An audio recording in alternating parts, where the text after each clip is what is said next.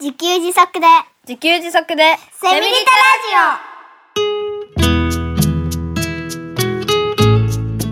この番組はパーマカルチャー研究所の三栗祐樹が自給自足で幸せなセミリタイヤ生活を送る知恵をお届けします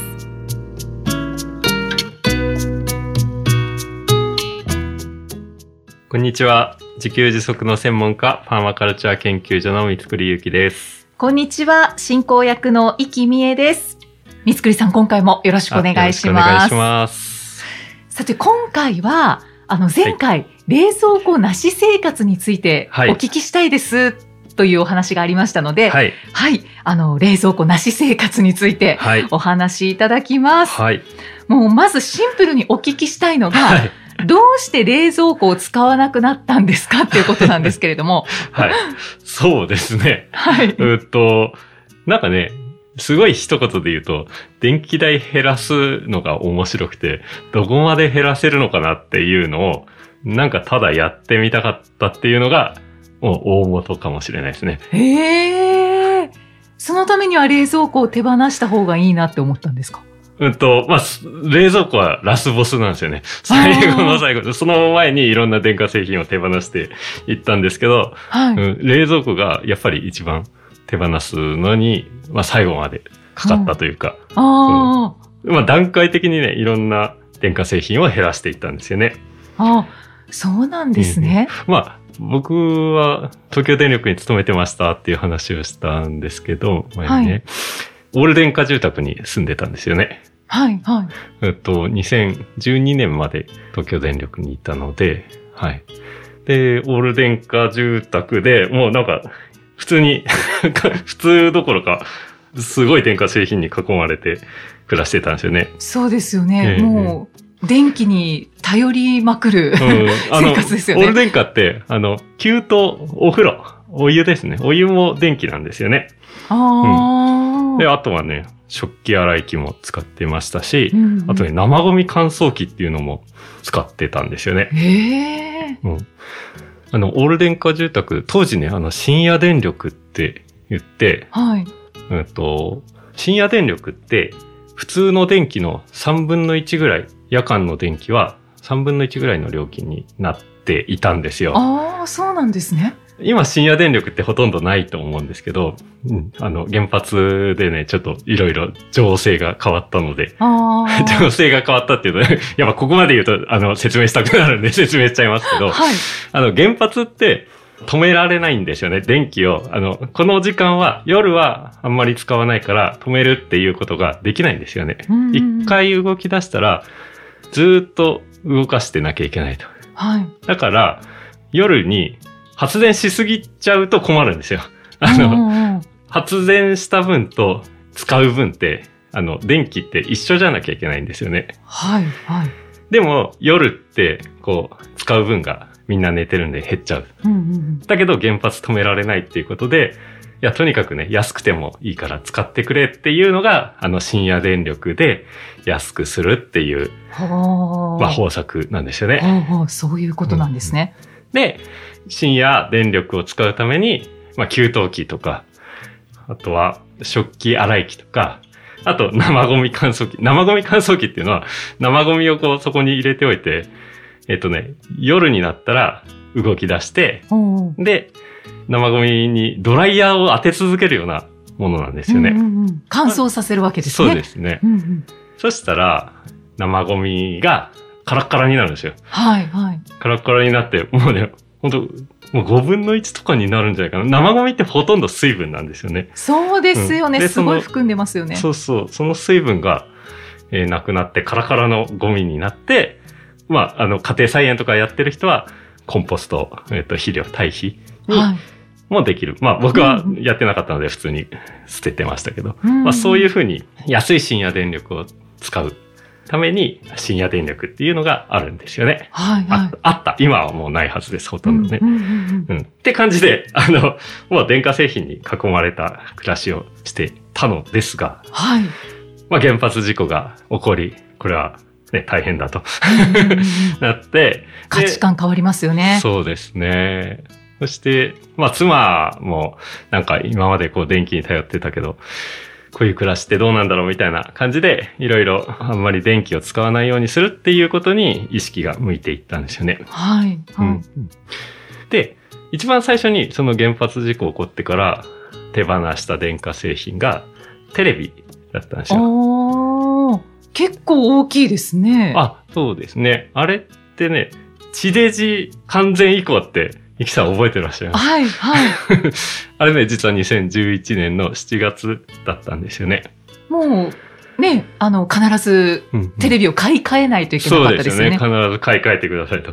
で、うちアナログのテレビだったんで、 はい。まあ、その日から映らなくなったんですよね。テテレビをね。。で、じゃあまあ、いっかっていうことで、そのままテレビが見れなくなったというか。ああ。で、まあ、特にテレビ必要性、その頃からあんまり感じてなかったので、はい。まあ、いい機会だから、このまんま買い替えなければテレビなくなるもんねっていうことうで、んうんううんんそこでテレビは手放したという感じですね。あーじゃあ最初はテレビがなくなって、はい、で、その後ね、えっ、と、まあ、2012年に東電を辞めて、はい。一回北海道に引っ越したんですよね。はい。で、北海道に引っ越すときに、まあ、引っ越し先は、まあ、自分で借りた家だったので、あの、東京に住んでた頃は社宅だったので、結構広かったんですけど、 うん自分で借りる家、あの、なるべく安くしたいってことで、結構小さめのアパートに引っ越したのをきっかけに、はい。えーっとね、いろいろ生ゴミ乾燥機とか食器洗い機は、まあ、手放したんですよね。うんうんうんうんまあ、そのまま廃棄ですね。はいうんうんはい。新しい家には入らないだろうから、いらないだろうからって。うんうんうんうんまあでちょっと断捨離みたいな感じですかあね。そうですね、ううんんうんそして、電気代って、基本料金っていうのがありまして、はい基。本料金、アンペア契約とかって聞いたことありますかね、なんとなく。なんとなく、はいあれって、まあ、40アンペアぐらいにしてる人が多いのかな全然あの人によると思いますけど、はい。うん、それってあの何かというと、一度に使える電気の量なんですよね。だだか、ら、なんか、昔ブレーカー落ちたことってありますかあありますゆきさんありますよね。 なんか、どんな時にブレーカー落ちたかって覚えてままあ、すか、とにかくいろんな電気を使ってて、えええで、最後にドライヤー使った時にバチンって落ちえたっていうことがありましたね。 あもう、ありがたい。典型 的な例を言っていただいてありがとうございまはす。い。あれは、まあ、要は、あの、一度にいろんな電化製品をつけると落ちる。うんううんん。あの、まあ、制限されてるんですよね。ああだから、あの、そこで電気落ちたくない人は、もっと、その容量を上げるって、アンペア契約を上のアンペアにするっていう、うんうん40アンペアだったら50アンペアにすれば、ドライヤー使っても大丈夫、みたいな。はいはい。うんでも、アンペアのことって契約するとき、聞かれないですよね。聞かれないんです何アよン。ペアにしますかと か。聞かれないんです。あれって、前の人が使ってたアンペアをそのまま使うっていうのが普通です。へえ。うん、だだかから、ら、移行されるんですね。そううなんですよね。だから意識する人はあんまりいないと思うんですよね。はい。だから電気代ってこういうものって感じで そうですね。払ってる人が多いんじゃないかなと。うんうん実はね、見直すと、あの、10アンペアとか20アンペアとか下げて、何百円か月に電気代減らすことができたりするかもしれないので。それじゃあ、言うことができるんですね。あ、そうですね。おお、はいうん。まあなんかあの、それは北海道電力とか東京電力とか各電力会社によって、その、そもそもアンペア契約があるかどうかっていうのも実は あったりするんですけど。ああ、はい。まあ一度、あの、皆さん確認してみると、節電というか、あはの、い電気代減らせる可能性があり ます。ちょっといいこと聞きました。で、うん見直すと面白いです。そうですよね、はいそんなに使ってないのに、このぐらいのアンペアを契約していたとかうんありますよね。そうです、そうです。うん、だから、 ま前の人が全然知らなくてというか、まあ、あの、ほとんどそんなこと意識しないので、ほとんど。どの人は。うん、一回見直してみると、まあ、何アンペアかを知ってみるといいですよね。そうですね、うんうん、はい。なんかちょっとお得情報おを得情聞報いてる 感じになっちゃいましたけど。うんで、えっと、その時ね、引っ越しした札幌のアパートが20アンペアっていう契約だったんですよね。はい。 20アンペア、うんとね、あちょっと、あの、ピンとこないかもしれないんですけど、20アンペアっていうのは2000ワットっまで使えるんですよ。うんうん2000ワットってどれぐらいかっていうと、さっき、イキさんおっしゃった、ドライヤーってね、1200ワットぐらいだったりするんですよね。結構しますね。うんで、炊飯器とか電子レンジとか、要は熱を使うやつって大きくて、まあ600ワットとか、ものによっては1000ワットとかあるかもしれないので、はい。炊飯モードで使う炊飯器とドライヤー同時に使うと、20アンペアだとギリギリ落ちちゃうかもしれない。それぐらいなんでで すよね。ああ。じゃあ私は20アンペア以上だな、きっ と。そう なんですね。はいはい。うんうん、で、なんかね、それをどんどん減らしたいなと思って、はえっい。と、段階的にこう、15アンペアにしてみて、さらに10アンペアにしてっていう風にやってったんですよね。あうん、そしたら、まあ、電気代が減っていくんですよね。あということは電化製品を少しずつ手放していっうんええて、アンペアを下げていったとそういでうす、こそとうでですす。か。はい、はあい。で、うん、いろんなものを減らしていったんですけど、はいうんと、で、その間、その間っていうか、タイに、ね、例のタイのパーマカルチャーファームに行く機会があったので、あ。はい。えー行ってみたら、まあ、冷蔵庫なしで暮らしているわけですようね。ーん、そうですよね。ねまあ、その時って、あの、初めて行ったの2013年で、そこは2時間ぐらいしか訪問してなかったんですけど、はあ、い。そんなことができるんだなって思って、で、帰ってきて、太陽光発電を買って、おー使ってみて、はいで、。ますますなんかいろいろやりたい、もっと減らせないのかなって思ってたんですよね。うんうんうん。で、やっぱり減らせないのって、冷蔵庫だったんですよ。うんうん炊飯器も減らせましたし、電子レンジもなくすことはできたんですけど、うんうん冷蔵庫だけはね、やっぱり減らせ ない、減らせないっていうか、そうです使ねい、使うじゃないですか。そうですね。うん炊飯器って今、鍋で炊けるものとかはい、はい。あるので、そうですなね。んか代用できますけど、うんうん冷蔵庫ってじゃあ他に何か代用できるものあるのかなって考えた時に、ないですよない ね。ですもんね。そうそう。だから、まあこれどうしたらいいんだろうなって思っていて、はい。思っていたんですけど、ある時冷蔵庫使ってない人と話す機会があって、はい。うんね、冷蔵庫どうやってなくすんですかみたいな話をしたんですようん気ね。になる。うん、そしたら、冷凍庫にしたらいいよって言われたんですよ。 冷凍庫。はいはいで、冷凍庫があれば、その、肉とか魚、冷凍保存できるし、はい。冷蔵庫が欲しいときは、冷凍庫に入れたペットボトルをはい。あ発泡スチロールに入れれば、その発泡スチロールが冷蔵庫になるからって。あー。ペットボトルの水を凍らせて、うん。1.5リットルのね、あの、はい。ペットボトルに水入れて凍らせると、ああ、確かに。うん長持ちするんですよね。うんで、発泡スチロールって断熱されてるので、はいあ。の、全然その中は冷蔵庫ぐらいの温度になるんですよね。ああ、確かにそうですね。だから必要な時、冷蔵庫が必要な時にはそうやって冷蔵庫を作り出す。ということで、冷蔵庫を手放すために冷凍庫を買ったんです。ちょっとなんか微妙な感じもしますけど。かなりの矛盾を感じながら、これなんか意味あるの かそもそもこの冷蔵庫にね、冷凍庫ついてんだ けど。冷凍庫付き冷蔵庫を手放すために、冷凍庫だけの冷凍庫を買ったっていう。 そし、だけどそうしててみたんですね。うんで、まあ無事、冷蔵庫なし生活。でも冷凍庫あり生活み たいな。はいはいでそこまでは行ったんですよね。うんうんうんそしたらね、やっぱり、まあ、冷凍庫の方が小さいので、電気代は少しまた下がって、うん、はいもう。1000円、1000円台まで行ったんですよね、えー電気代が。1100円、1200円ぐらいまで行って、あ、もうちょっとで1000円切るじゃないかって。すごい。え、その時、もう4人家族ですかあ、そうですねうわそれを、すご い。それはね、函館高専の時ですね。あーあの、2014年の時なんですけれども。へえ。ってやってて。うん。で、今度、さらに、 今度、やっぱこの冷凍庫なくすにはどうすんだろうっていうところに今度行ったんですようね。ん、はい。はい。で、で、またタイのパーマカルチャーファームに行って、今度は2ヶ月以上滞在したんですよね、家族用に。はい。したら、タイでは肉魚食べてなかったんですよ。ああ。冷蔵庫もちろんないんですけど、はい 肉魚食べないで暮らして野菜しか食ってなくて、はい。え、いいのこれって感じだったんですよね。うんあの、健康のために肉、魚食べなきゃいけないと思ってたんですよね。そうですね、うんなんかちょっと偏りそうですよねね。うん。っていうのが、2ヶ月以上暮らしてみて、全然問題な、 問題なくて、はいやむしろなんか、調子いいんじゃないこれっていう感じになったので。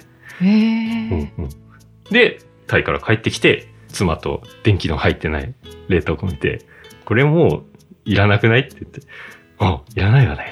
って言って手放した。うわそしたーら、一気に電気代が600円。 1000円を切ったはい、はい。っへえそんな経緯だったんですてねいう経緯でした ね。はい。だけどやっぱりお子さんは、はい、はい。肉や魚を食べたいとはならなかったんですかああ、えっとね、その時って子供、息子6歳、娘2歳だったんですよね。はい。うん。だから、なんかあんまりそんな感じじゃなくて、なんていうか、タイの暮らしにもう馴染んじゃって、あうんーあんまり肉肉、魚魚って感じじゃなかったんですよね。うーんで、あの、その後、娘がちょっと血液検査したらアレルギーがあることが分かって、はい。まあ食べられる、肉も魚にもアレルギーあることが 分かったので、あら。うん。あ、じゃあまあ、みんなで食べなきゃいいかって いう感じで、うん、にになりました。ね。うん、で、まあまあ、ほ本当に食べたいときは買ってその場で、その日に調理すれば食べれるので、まあそれでいいねって感じですね。うーん。 はい。じゃあやっぱりタイの生活って大きかったですね。すっごい大きかった ですね。そうですよあ生きね。ていけるんだなっていうのを身をもって実感できたので。あ、そうですよね、はい実感できたからできるだろうって思いますよね。あーうん。みんなそれで生きてましたね。ねえうんそうですよね。はいはい。ええだけどやっぱりちょっと気になるのが夏ですよね。あ、はいはいはい。はい。夏も変わらず同じ食生活ですかまあそうですね。うんと、あ、まず冷たいものを食べたくならないのって言われるんですけど、はい。まあなった時は買って食べるっていう感じで すね。もう買って、ええその場ではいはいすぐ食べて、あ、そうです、そうです。い冷たい飲み物とかはどうなんですか、あ、その場で飲みたくなった時に店に行って買ってた。 ごめんその、時間が経ってまた冷たい飲み物が飲みたいとかあるじゃないです か。あー、買いに行きますね。 だから、なんか、ないのが当たり前になったので、その、はい冷たいものをそんなに欲しなくなったっていう感じですかね。ええうんうんうんそうなんですね。だから常に家にある必要はなくて、まあ、必要な時にはコンビニスーパーがあるからっていう感じですね。ああ。じゃあコンビニスーパーが冷蔵庫みたいな感じなんでかすかそんな感じですね。はああ。だけどその近くでい。ええストックできないストレスとかはないですか、ああ、あのね、妻に聞いたら、まあ僕はないんですけど、あ妻に聞いたら、むしろストレス減ったって言ってて、ああのの、冷蔵庫あると、なんか残り物とりあえず入れるんですよね。そうですね。で、大体、あの、食べるときは食べるんですけど、忘れて干からびて、なんか無駄になるみたいなことがよくあったりして、ああ、うんで耳が 痛い。そうそう。冷蔵庫も冷凍庫もなんかいろいろいろ入れるので、なんか賞味期限切れが出てきたとかね。うん。なんかそういうのがゼロになって、はい、あの、作ったものを全部食べきるから、すごい無駄なくて、ストレスなくなったって、逆になくなったって言ってましへえ、そうなんですた。ね。うんまあ確かに、調味料とかあ、はいはい、はい。使い切れないものが結構あるので、ドレッシングね。半端ドレッシングいっぱいになりますよね、結構。う。そうですね、うんなんか焼肉のタレとか。 はいはいはい。そうそう。そういうのがなくなって、いや、スッキリしたね。言 ってますねあー確かに、あれはそうですね。うんなんか、うん、こっそりストレスになってるのかもしれないな。 かもしれないですね。あーえ奥様ははい。冷蔵庫以外の電化製品で、はいはい。やっぱりこうストレスが減ったんですかねなくなったことによって。ああ、そうみたいですね。うううんん。んうんドライヤーとかも、うんと、まあタオルで拭いて自然乾燥で全然大丈夫だよとか。うんうんうんテレビもね、あの、まあなくて時間奪われないとか。あー子供がね、見たい見たいとかっていうこともないって。うんうんうんそんな感じで、もう 快適だってへ言えってますね。これは体験してみないとわかんないかもしれないですね。いやそうですよねそっか。だけどあの、ね、自給自足生活にはい憧れている、うん。ええ、えまたやってみたいって思っている方がたくさん聞いていらっしゃると思うので、え、えええ冷蔵庫とか電化製品を手放したいんだけれど、なかなかすぐにはっていう方にアドバイスをするとしたら、はいはいはい。どんなことでしょうかね。ああ。なんかね、あの、生活変えるって結構ストレスじゃないですか。はい、明日から冷蔵庫使わないでくださいとか言われたら、なんかどうしていいかわかんない。そうですね。だから、なんか、難しいですよね。 やんなくていいと思い ます。って思ったりします。だから大きいその冷蔵庫からではなくって、はいはいはい。ちっちゃい電化製品からうん。やっていくのがいいですまかあ、ね。テレビぐらいならいけるんじゃないかなって僕は思いますけどね。ああ。テレビはなくても、あの、スマホとかパソコンで、もう何でも見放題なので、うんテレビは今、ね、一番簡単になくせるかもなって僕は思ってますけど、うんうんはい。でね、あの、今なんか、な何のためになくしたいかっていうのがあって、あ なんか、使わない方がいいんだろうな、みたいなのってちょっと思ったりするじゃないですかあ。。はい。でも、使わなかったら不便でストレスかかるじゃないですか。そう。これ多分そうでね、す多分、なんか、僕無理だと思うんですよね。うんいや、無理は続かない。で、僕がなんでやってるかっていうと、やっぱり僕数字好きなので、はい電気料金をね、チェックして、おー減った減ったってね、僕そこを見てるんですよね。ああ。で、面白いなって思って。あーで、あの、タイの暮らし超快適だったな、みたいな。そういうところからやってるから、なんか減らせるんですけど、なんか都会生活がやっぱり普通じゃないですか。うんもう電は化い製品使う生活。だから、ちょっと無理に減らす必要はないんじゃないかなって僕は思ったりします。うんうんうんというのが前提なんですけど、減らしたい場合というか、今ね、あの、電気代のウェブチェックサービスとかあって、はい、あの、なんか登録したりすれば、電気代いくら使ったかっていうのが毎月インターネットでグラフで見れたりするんですよね。はい、はい。で、あとは、あの、消費電力が見えるコンセントとかあったりして、へえ。でそれ見てるとね、あ、これこんなに使うんだとかね、あ、これは、あの、スマホ充電はあんまり電気代かかんないなとかっていうことが分かってくるとう、んそれが面白くて、あ、なんか減らしてみようかなって、そういうアプローチだと、面白く減らしていけるんじゃないかなって気がしますね。そうですね。うん電化製品を手放すのにも、こう、楽しんで、あ、そうですね。 手放していけたらいいですね。うんなんか、やっぱ我慢は続かないと思います。ぼ僕らは別に我慢してるわけじゃないので、はい、は。はいいはい。面白いからやってるって感じなので。面白いし、うんもういらないよねって思ったからですよね。ええそして快適だっていうことを一応まあ実感してるので、うんううんん、なんかそんな暮らしになってます。うんうんただ万人にはおすすめできないなっていう 気はしてます。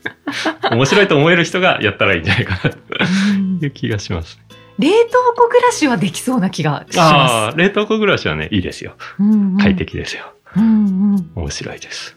ありがとうございます。いっいやー貴重なお話が聞けました。はい ぱい喋っちゃいましたね。 じゃあ最後に、今回もメッセージをご紹介いたします。はい。 はい、ポッドキャストネーム、加茂よしこさん、50代女性の方からいただきました。はい。いつもありがいとうつごもざあいりまがすとう。ございます。第7回もまた楽しく聞かせていただきました。ということで、7回を聞いてのメッセージをいただきました。家の中で全てのことが済む。これをありがたいと気づかされることは本当にすごい。物件探しの時に、たとえどんなに汚くて老朽化しているものでも、トイレ、お風呂、キッチンはついているじゃないですか。そこでの通常の問題は、掃除するとか、リノベーションするとか、最初にあるというレベルからスタートするわけであって、三つくりさんご一家のようにゼロから取り付けるわけではないですものね。三つくりさんご一家がされてきたことはすべて01ですから、もう怖いものなしだなぁと。でもやっぱり三つくりさんが電気工事士の資格をお持ちでいらっしゃるという点もポイント高いですよね。そして、衣食をしっかりリードされている奥様。お子さんお二人もお子さんじゃない立派な研究所の研究員でちゃんと頭数に入った働きをされています。まさに遊母同学を実践されている毎日。楽しい配信をありがとうございました。というメッセージをいただきましあた。りがとうございます。カモさん、あの、文章お上手ですね。 すごいなんか、すごい綺麗にまとめてくださいましたね。そうですねはい本当にまとまってます まねと。まって ます。えーありがとうございます。うえん水口さん、電気工事士の資格をお持ちだったんですね。あ、そうなんですよね。